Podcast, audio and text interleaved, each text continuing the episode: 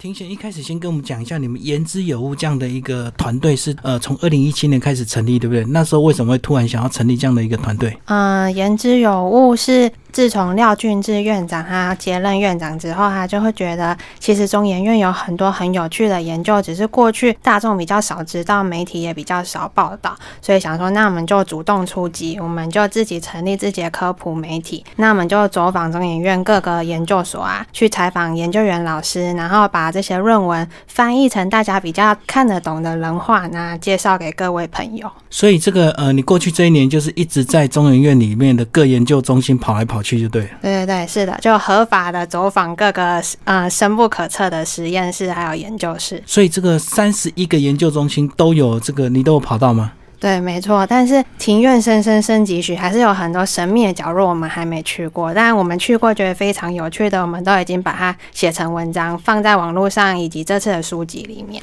所以当初呢，就是二零一七年你们成立这个言之有物编辑团队之后呢，开始在网络去把你们改写完成的这个文章抛到网络上，后来就透过这个宝瓶文化帮你们这个整理出书就对了。是，那先讲一下你们编辑团队有多少人，好吧？我们编辑团队呢，正职的人员就除了我们的主持人陈升伟老师之外，还有我是文字编辑。那另外我们还有一个张雨辰，他是美术编辑。我们就是以文加图这样子来呈现我们每一篇文章。当然，因为我们的文章除了人文社会科学啊，还有数理科学和生命科学，所以我们也会和各个领域的客座编辑一起去采访，然后融合不同的观点，在我们各次的科普报道里面。所以。你是执行编辑，还要再配合这个各科系的一个责任编辑，就对了。某几篇比较专业的，就需要请教可能是物理专业或天文专业的客座编辑来帮我们完成。所以其实呢，这个后续你们要整个整理的范围非常的广泛。那今天呢，你们是先就这个呃两大部分先来跟我们介绍一下整理这样的一个书哦。所以这两大部分大概就是以人文为主，就对。对我们这次的书籍是先以人文为主，那一方面考量是人文。大家比较容易理解，也比较容易亲近。所以呢，这个以人文为主，就是分为一个古代人，一个是现代人两大章节哦。那在节目一开始，我们先就先从这个第一个部分呢，这个秒懂古人来帮我们介绍一下。呃，秒懂古人总共有几篇？秒懂古人总共有十二篇。秒懂古人总共有十二篇，然后呢，这个现代人总共有十三篇哦，总共二十五篇。呃，那一开始是不是先从这个第一篇？我觉得第一篇就读起来很有意思哦。北朝古人心里苦闷的时候，他们都怎么办？他们就是在造佛像。那以前造佛像不是都是有钱人他们发愿，然后捐钱去造佛像吗？整个北朝人都在造吗？嗯，其实没有造佛像啊。我们要回到最原始，就是佛教的发源地印度。因为印度它夏天的时候常常下雨嘛，而且它都是好雨，然后而且一下就下一整个夏天。嗯，但是在那个佛教发源地的那些僧人啊，他们很贫穷，他们只能去躲在山里面的石窟里面，就这样躲一整个雨季。那躲的时候，他们就会在洞穴里面造一些佛像，然后一方面也是在里面做他们的功课。一方面也是寻求心理寄托等等，所以就是有打发时间兼修炼的一个两大功能哦。要不然他一躲，白话来说是这么说，因为他一躲一整个雨季可能四五个月呢。对，没错。所以这个习惯呢，就随着佛教传进了中亚，又传到了中国。那来到中国之后呢，因为大家其实不用再躲雨了嘛，可是他们还是会在石窟里面造一些佛像。所以现在我们可以看到有龙门石窟啊之类的。就是那个时候传进来的习惯。然后这个你们这个开篇第一章就讲到北朝古人哦，那北朝的这个呃年代是帮我们介绍一下它的范围。北朝呢，它其实是北魏、东魏、西魏、北齐、北周五个王朝，它其实非常短，它大概只有一百六十几年，但是它非常的纷乱，就乱到好像历史课本也没办法好好的清楚跟你说明。而且又很短，就很容易这个忽略过去，就对。对，但它也有很多元的民族在这个时代里面。不过它有一个很重要的特色是，它有许多帝王笃信佛教，所以也因此帝王信佛教也会普及到整个民间。所以我们可以看到那个时候留下了很多佛教艺术，那也反映了当时的人他们是如何面对他们的社会。像早期他们就会用比较欢乐的佛像来表达他们的心情，因为一开始是比较和平的事件。那北朝北魏晚期呀，他们就开始人挡杀人，佛挡杀佛，有一些宫廷人斗争。在那个时候的军人啊、僧人啊，或者是平民，他们就会造一些看起来比较悲伤或者是比较苦行的佛像，来表达自己想要在乱世里面寻求庇护。哦，所以是他们造佛也是有随着他们那个年代的这个动荡或者是平安，呃，会有不同的那个佛像的造型，就对。对，没错。但不同的造型呢，基本上都还是来自于佛教的经典里面。因为造像有一个很重要的是，当地的僧人啊，油画僧人，他们可以透过这些图像跟当地的那些平民说佛教的故事，说故事。对，所以他们是透过这些不同的佛像来说故事。所以他们刻的东西就是真的是佛教相关的一个典故，然后透过这个帮他把它变成石刻之后，他们就可以顺便传教，就对了。对的，没错。那大概都有哪一些图？比如说啊，北魏的早期的时候啊，他们就会刻，嗯，像是。佛诞，释迦牟尼佛诞生的这整个过程，就是比较吉祥啊，甚至可以看到有转轮王七宝，就是有一些比较吉祥的象征在天上飞这样子。嗯，但是到了晚期呢，我们会看到渐渐看到一些他们做着苦行的一些菩萨，我们叫做思维像，沉思的思，然后心字旁的维。那还有或者是一个释迦牟尼佛躺着，很像在睡觉的涅槃图像，就是象征释迦牟尼。佛离开这个世界，那可以在后半段，无论是思维像这种比较苦行的象征，或者是离开世界的涅槃图像，也都呼应着当时的人们。他们是处在很乱的动荡里面，像是他们帝王被杀害啊等等的，所以他们希望可以借由这些比较悲伤或者是比较苦行的这种象征来勉励自己，说：哎，只要我日常精进修行，我也可以从这些嗯乱世中寻求解脱。那刚刚介绍这个北朝的这些石刻，当初很多都是刻在石壁上的哦。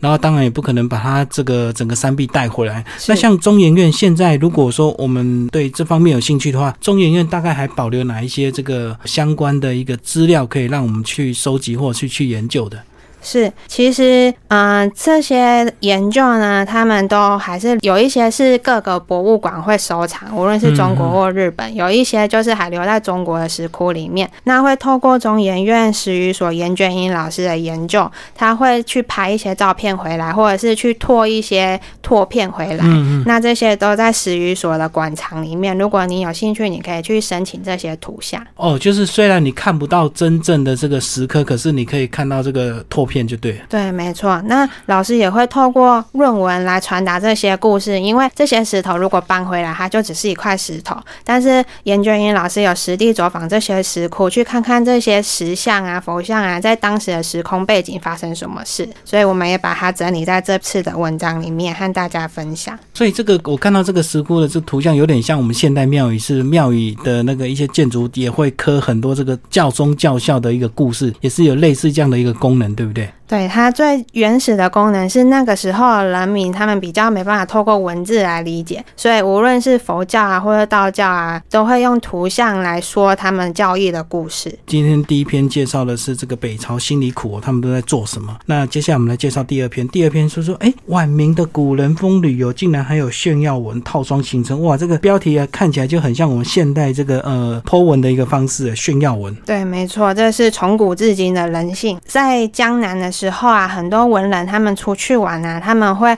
写下文章或诗歌歌咏那个地方的风景。那一旦他写好之后，后人看到就会哇，这个地方好像不错，哦也会争相造访。那其实他们写这些游记，除了告诉大家这里很好玩，还有一个很重要的目的是想要彰显自己的身份和才华，让别人注意到你。其实就跟现在布洛克一样啊，你写游记绝对不是发着佛心想告诉大家这里很好玩，你一定也想让大家知道你的文笔啊，或发挥。你的影响力，但是这篇其实有讲到说，有时候呢，那个中国大山大水，他并不一定每个地方都去过，所以呢，他就会请类似这个呃书童，是不是？对的，没错，帮他去。然后回来再告诉他那个地方长什么样子。对，书童是一个很重要的角色啊，因为有时候他们到某个地方，文人可能平常没在重训嘛，他可能爬不上那座山头，所以他就会请书童上去看，然后回来跟他描述那个地方长什么样，他再写下来。那书童还有另外一个任务是，有时候他们会带一些烹茶煮酒的油具啊、提盒，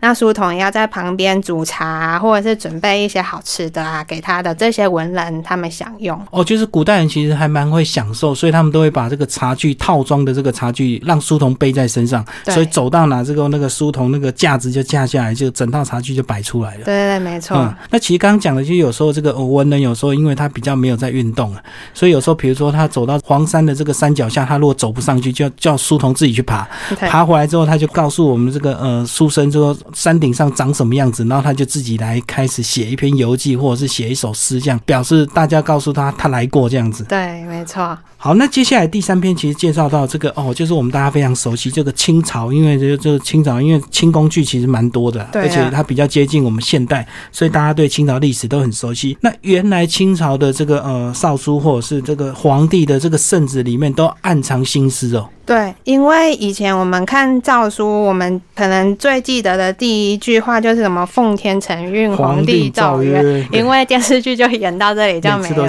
但是其实皇帝他们不是吃饱没事干在写这些诏书，他们是比如说他们登基了，或者他们快要离世了，他们就会把他们登基时候对这个国家的一些心愿啊、期许写进去。嗯那离世的时候，他们也会把说我接下来王位要传给谁啊，谁谁谁不要轻举妄动啊，也都会把它写进去。所以最重要就是他登基跟这个最后快离开了，他就是要等于是要宣布他的继承人是谁这样子，或者是把他这一生的这个丰功伟业全部都歌颂一遍。对对对，没错，就是为自己做一个最好的 ending 这样子。那其实这个历史还是有一些悬案，到现在还是搞不清楚，对不对？是的，就是当初那个谁，呃，传给这个像《步步惊心》的誓言嘛，大家都对想到很帅的吴奇隆啊。但是当年呢的这个誓言呢，很多人都会觉得，哎，怎么是他即位？就是雍正即位的时候，很多人就说：“哎，怎么是你？怎么不是谁谁谁？”但是，所以雍正他即位的时候呢，他就在他的诏书里面写了一篇警告文，他就说：“虽然爸爸康熙呀、他立了皇太子，但是怎么样怎么样啊，那个皇太子已经不是任了，所以康熙把这个重责大任交给我。然后各位坤弟子侄啊，就是各位亲朋好友啊，请你们不要觊觎王位，轻举妄动。”他就把这些心思都写在他的登基恩诏里面来表明。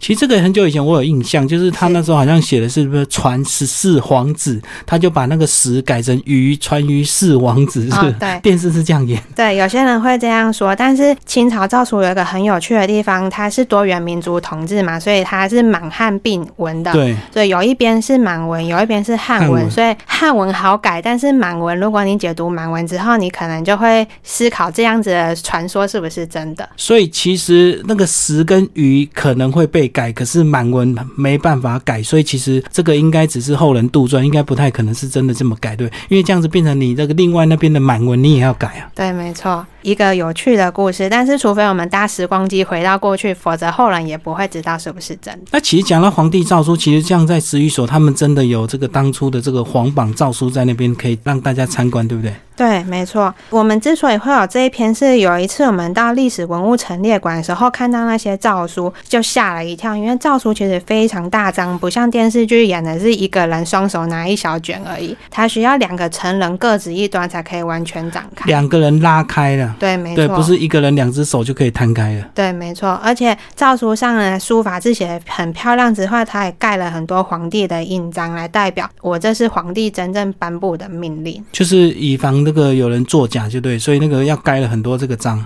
对，没错。好，那接下来我们再聊到下一篇呢，也更有意思哦。这个呃，翻开张病的一个病史呢，其实陪着苏东坡一起吃槟榔啊。原来这个吃槟榔不是台湾的文化，是在中国那个呃苏东坡那个朝代就有他们就有吃槟榔的一个习惯了。对，没错。但是在讲吃槟榔之前，我们其实这篇最主要是介绍脏病这件事情。因为其实现在你可能不会听到医生跟你说：“哎、你得了脏病。”但其实脏病呢，在古人来说，他们都很害怕，因为他们那时候不知道这个成因是什么。只是脏病呢，好发于湿热的地方，然后你会在那边感觉忽冷忽热啊，等等的。所以就是有点像这个以前很多日本人来到台湾要去呃殖民的时候，他们得到这个瘴疠之气，就对。对，没错，就是到了南方，他们会感觉不舒服。那有些人会说这可能是寄生虫，这是后来科技比较文明的，但也有一些人会说这可能是气候啊、水土不服，就是它的成因有非常多变。那在这一篇的论文里面呢，史语所的陈韵如老师他比较不是从医生的角度，嗯他是收集很多古代的士人啊，像苏东坡等等，他们怎么描述当时他们在藏病这个环境里面，他们感到不舒服的情况，或者是他他们怎透过哪些行动来排解，就是让自己过得这个比较舒缓一点，就对。对，没错。所以呢，就是他提到说，原来这个呃，当初他们就有吃槟榔，就是为了这个，如果你得到这个瘴疠之气的话，就是吃槟榔会让你自己变得比较舒服一点。对，像苏东坡他被贬到了岭南一带嘛，因为他那个也是南方比较湿气重的地方。对，没错。然后他就看到，因为他也很不舒服，那但是他看到当地人认为槟榔可以解瘴疠之气，所以他还入境随俗啊，跟着一起吃啊。那他甚至写了诗歌歌咏槟榔，说可以消瘴疠，暖如熏。所以大家可能会很难想象苏东坡怎么会吃槟榔，但其实他有一个最早的出发点是当地瘴气很兴盛的这件事情。哦，所以他是为了让自己变得比较舒缓一点，这个而不是喜欢吃槟榔，就是跟现代人吃槟榔是不一样。对，没错。其实我们这篇文章发表之后，也有很多网友在。网络上讨论说槟榔真的有这个疗效吗？等等的，但这部分呢，我们可以看史语所林富士老师，他对于槟榔有更多的探讨，无论是从中医的角度，或者是从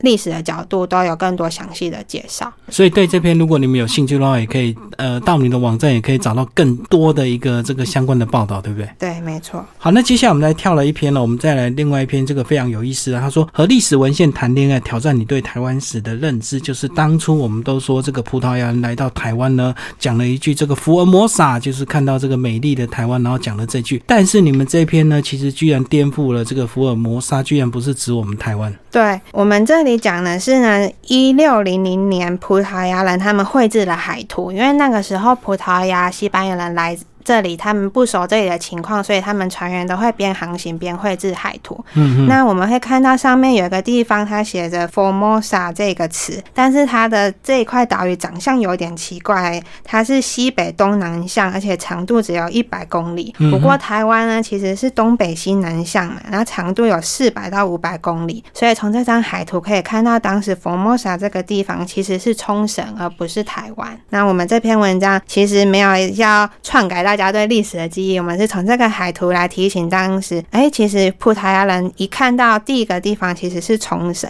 当然，后来西班牙船长强经台湾的时候呢，他们又有画了其他的。地图，那在这些地图里面的佛摩萨就的确是台湾了。哦，所以这个是一个呃一开始美丽的误会，但是其实台湾跟冲绳很近，最后这个佛摩萨就变成台湾这样子。对，好，但是其实这篇不是要讲这个，这篇其实是要讲说荷兰时期的这个荷兰外科医师跟理发师居然是同一个人，居然医生也可以帮你剪头发，这篇好好笑。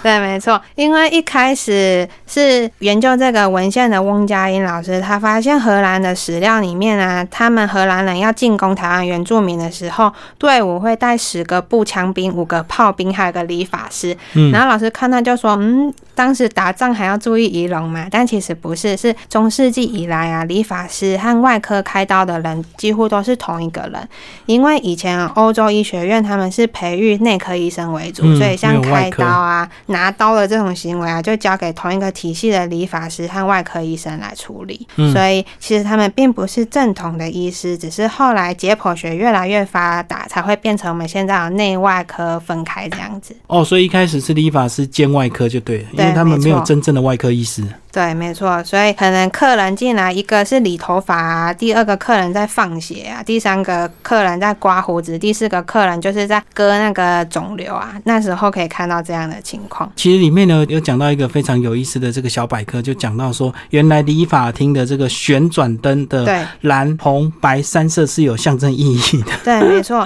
关于这个旋转灯有各种不同的流传说法，但是在这篇里面我们有介绍一个，嗯，根据史料的说法是，其实代表着静脉、动脉和绷带，因为那个时候理发师和外科医师是同一个人，所以蓝色就代表静脉，红色就代表动脉，然后白色就是绷带。对，没错。哦，我是看了这个才知道哈，真的 好有意思。好，那其实呢，接下来再聊到呃下一篇呢，有讲到当初的一些抗日的一些故事哦。其实这个当活不下去成为事实，抗争就是义务。那讲到是这个交八年事件在台南的这个事件呢，呃，那这里面也有一些研究来帮我们介绍一下农民为什么要武装。抗争。对，没错，交八年事件呢，通常在我们教科书来讲，有些人会说是日本政府认为他是土匪，但是国民政府又把他形容说他们是抗日英雄。嗯，然后康报老师呢，他就想说，嗯，可是这好像都是政权给他们贴的标签，他们好像很少去了解这些农民啊，到底为什么要对抗？因为他们好好的种田不种，为什么要起来反抗？对，所以老师就到实地的走访，然后也根据一些档案资料啊，像户籍资料来比对当时参与的农民有哪些。嗯嗯，然后他发现啊，有一个很重要的导火线是当时啊，有许多的土地被征收，或者是本来有许多的糖铺啊，这些百姓可以自己当糖铺的小老板，嗯然后后来都日治时期都被收回去了。就是他们没办本来经济活动啊受阻，然后后来又有台风灾害，就是农民他们遇到台风，甘蔗被破坏啊，然后可以吃的米价格也飙涨，所以他们其实是苦不堪言的一个情况。所以他们是被逼迫起来这个抗争，然后刚出呃，然后又有这个这个带领者开始在煽动，就对于清芳，对，没错。不过你可能会说，哎，当时不是台湾农民都会这样子苦不堪言吗？为什么只有这个地方？那其实有两个因素，是这个地方啊有两个领导者，一个是江定，他是这个交八年世界的武力领袖，他就是非常壮，你可能可以把他想成《教父》里面的马龙白兰度这样，就非常有魅力，大家都听命于他。除了武力之外，你也需要精神领袖嘛。所以像于清芳这一号人物，在教科书里面没有讲，可是他其实是一个非常有魅力、很会说话的人。那他就透过宗教的这个信仰的力量啊，比如说他会卖什么避弹符，对，对那个符咒贴在身上，然后再配合吃素，就可以刀枪不入，那个子弹就打不穿，就对。对，没错，他是这样子来安抚这些民众，让他们相信这个功效，愿意一起去对抗呃嗯当时的日本警察。那其实那时候一开始很顺利，对不对？因为一开始只有每个派出所只有一两个警察，所以一下就被他们干掉了。对，没错，一开始他们就很开心，大获全胜啊。但是之后当总督，他们只是正规军拿着机关枪和大炮进入村庄之后啊，这些农民啊，像是江定与秦房就全部都被抓起来。当然，避弹神符也没有那个功效了。嗯，就是跟当初那个 义和团刀枪不入一样意思啊。对，没错。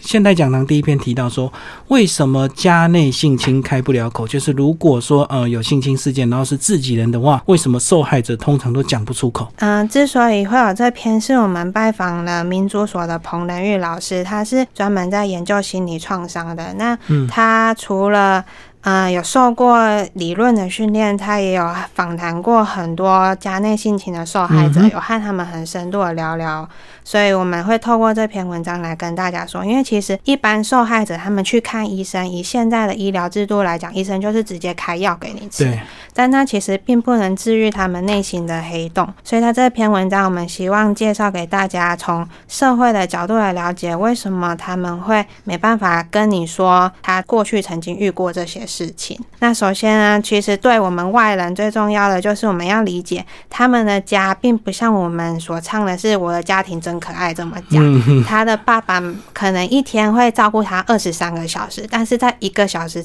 他会对他做出让他不舒服的事是情。是，所以，我们当我们明了这一点之后啊，我们譬如有时候新闻会写说狼妇啊、禽兽啊，像这种的新闻，我们就尽量不要去跟着煽动他，因为对于这些受害者来讲啊，你这么的描述我的爸爸，但虽然他对我不好，但他也有照顾我的部分。所以，当你这么描述的话，我就会武装起来，我就会有点不想告诉你我所发生的事情。那他内心的这些痛，没有人理解，他也就比较难会好起来。而且有时候很多时候，这个性侵者他是家庭经济的一个支柱，然后当他说出来之后，他也怕这个他的，比如说他的爸爸或他的妈妈被抓走，然后他就可能他的现况就被迫要改变，他就可能要去收容机构，或者是说又要去别的亲戚家寄养，所以他们就即使发生这样的事情，他们也不敢说，对不对？这是一个面向，但还有另外一个面向是在这里面有一个访谈者，他的故事是说，他知道他们家他的爸爸妈妈可能是野兽会吃他，但是他没有办法确定，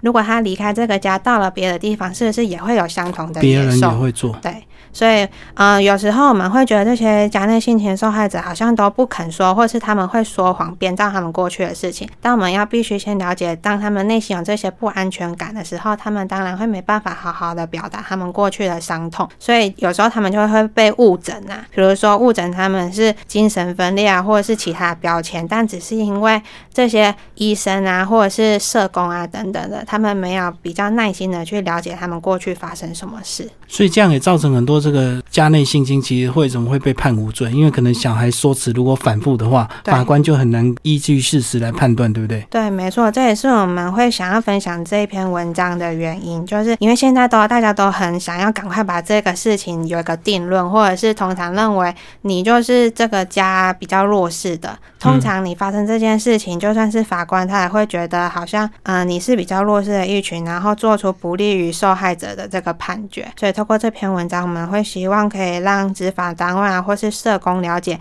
这些受害者他们为什么会开不了口的这些心理面向。所以这篇还蛮值得现代人来读的，因为可能这个你的周遭朋友，也许就有很多人是像现在这个时刻他是受害者。那当你了解他的这个现况之后，你就能够更能够理解为什么他不愿意说出口。或者是他会故意说没有这些事情这样子，对，没错。好，那下一篇其实很棒哦。这个讲到说，呃，当你卡关的时候，你安慰自己好棒，居然没有用。这个人生如果遇到低潮期的时候，哎，自我勉励、自我期许、自我鼓励，为什么没有用呢？呃，其实像我们之前遇到困难，嘛，通常师长都会说，哎，你好棒哦，你再加加油，坚持一下，对对对？但是呢，很多心理学家，无论是国外或是台湾的，发现如果你鼓励一个人，让他过度的高自尊，好像结果也并不一定是好的。然后他们就转而涌向像是正念这种比较源自于佛学的这种居中协调的那种观念，想说可不可以把大家的心理状态调试到中庸，就比较类似道家或者是佛家中庸之道这样子。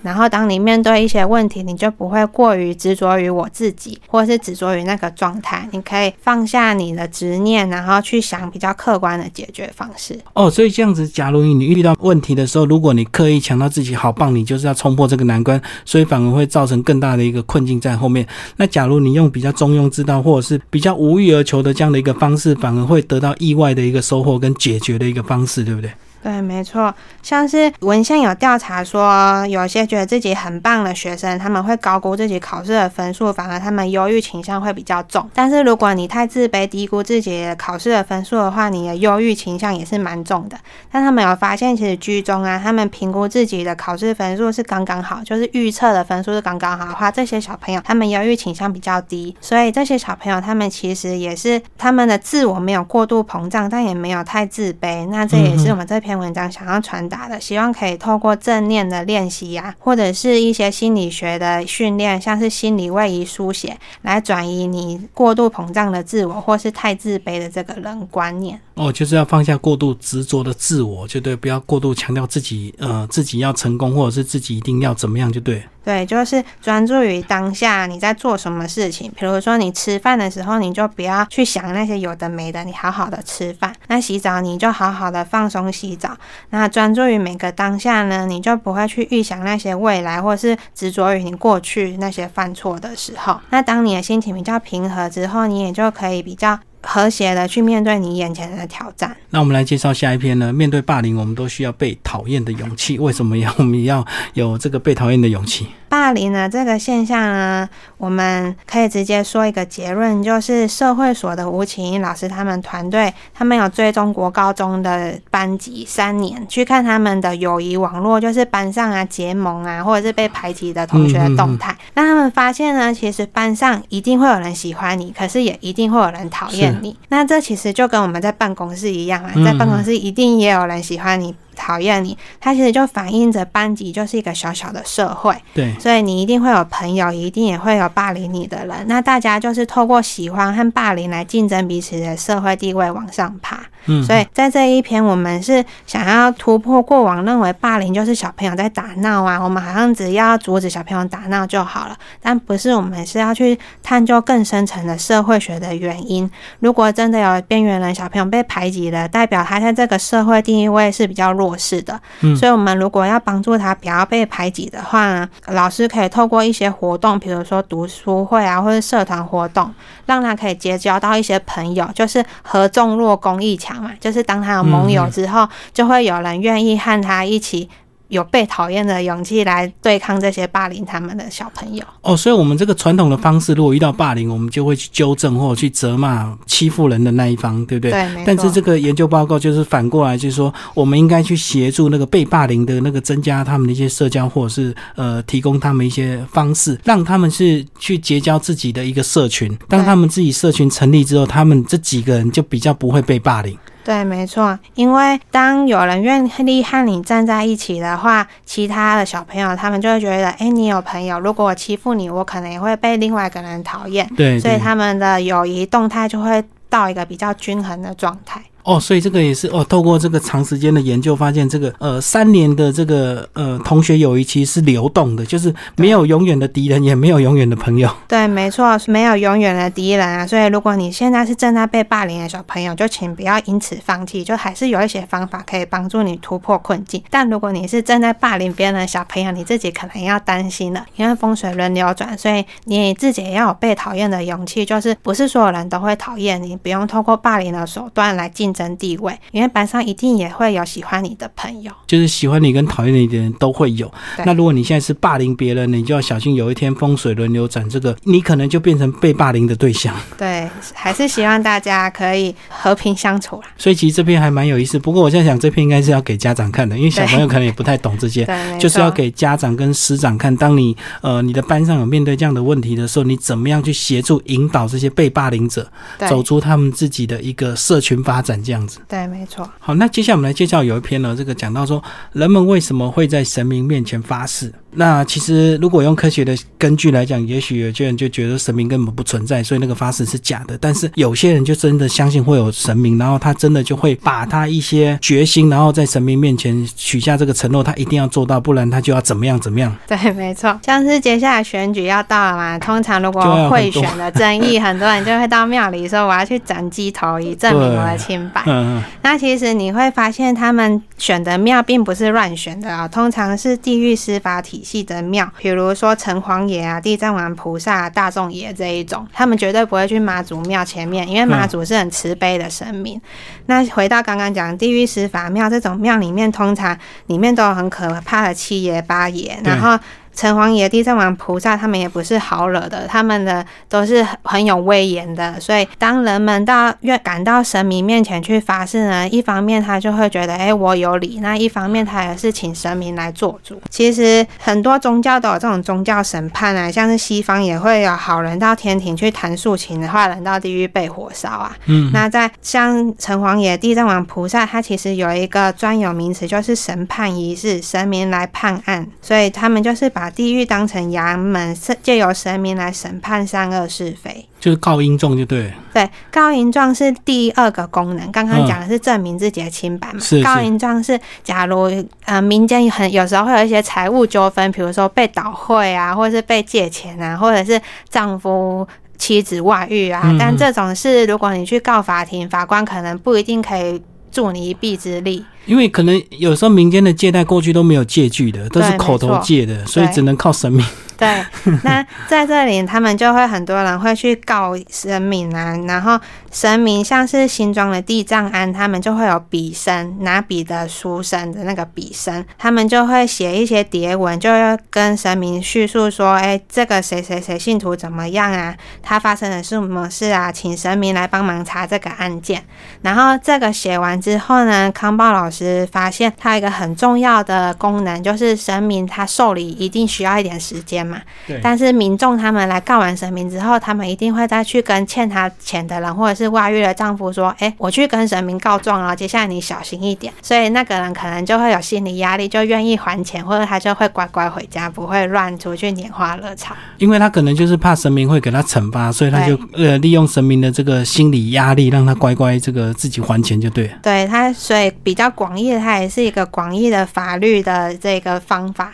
在民间，不过我相信这个在过去一定非常有用，但是到现在一定没 那个功能就没有那么强烈的。现在的话，其实民间的纠纷还是很多，那没办法受到法律支持的人也还是很多，所以像是新庄地藏庵，他一年就要写三千多份这个牒文来跟神明告印状，所以他在民间还是有一定的调解的力量。那最后一篇，我们来介绍这个经济成长为什么你的薪资却停滞？我相信这篇呢，这个很多人都心有戚戚焉，就是我们大家都讲说啊，为什么都年轻人现在都领二十二 k、二十二 k 而且以后劳保要破产，你又没有退休金这样子，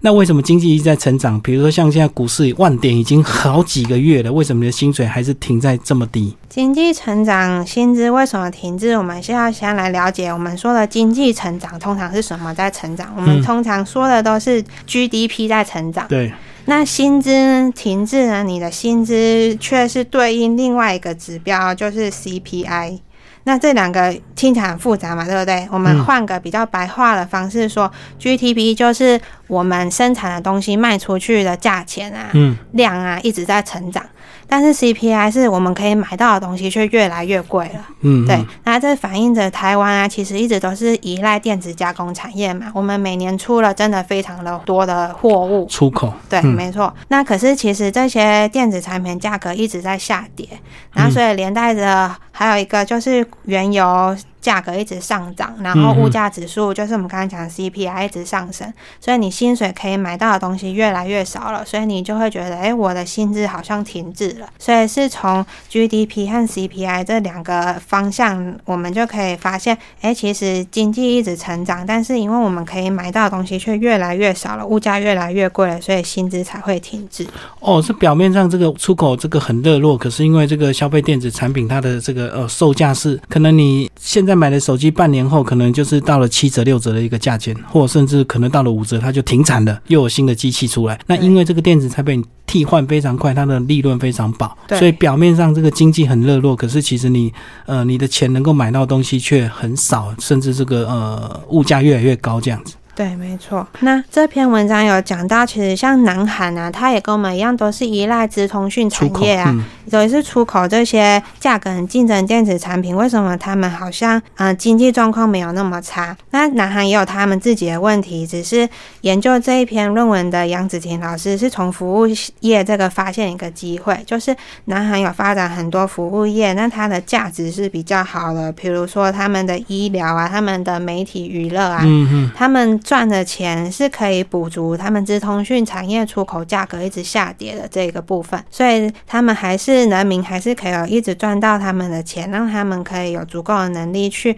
买他们需要的东西，所以他们的薪资就会觉得好像没有停滞的那么严重。就是韩国至少还有这个大量的韩剧在这个倾销东南亚，那台湾好像就只有靠出口电子出口比较强一点而已。对，所以透过这篇文章也是想要提醒大家说，很有时候政府还说今年 GDP 要成长啊，怎么样，请不要先太乐观，因为。这反映的另外一个方面，你也要去注意说原油价格有没有上涨，物价有没有上涨，然后再来想想你的薪资是不是也可以跟着加薪。那今天呢，为大家介绍言之有物中央研究院这个呃言之有物编辑群他们出的这个本书《穿越古今中研院的二十五堂人文公开课》。那我们邀请到是我们的这个。责任编辑有林庭贤哦，那最后庭贤帮我们再稍微介绍一下，你们这个是应该是你们的第一本书，对不对？那之后你们应该还有别的出版计划，就是还有更多的这个精彩的这个论文被你们这样透过比较浅显易懂的一个呃改写，让我们大家来了解。是没错，因为言之有物的网站呢，我们除了人文的文章之外，也有生命科学和数理科学，刚好这三个面向就是中研院三大领域的研究。所以接下来我们也希望可以集结生命科学和数理科学，把它变成比较有趣的科普文，而不是像教科书那样子，是大家睡前可以读个一篇，花个三五分钟，我们就可以了解，诶，台湾有中研院有这些研究员在做这个研究，然后。嗯，我们就可以对世界有更多认识。也期待这个言之有物在出版第二本、第三本相关的一个书籍。好，谢谢我们的编辑，谢谢。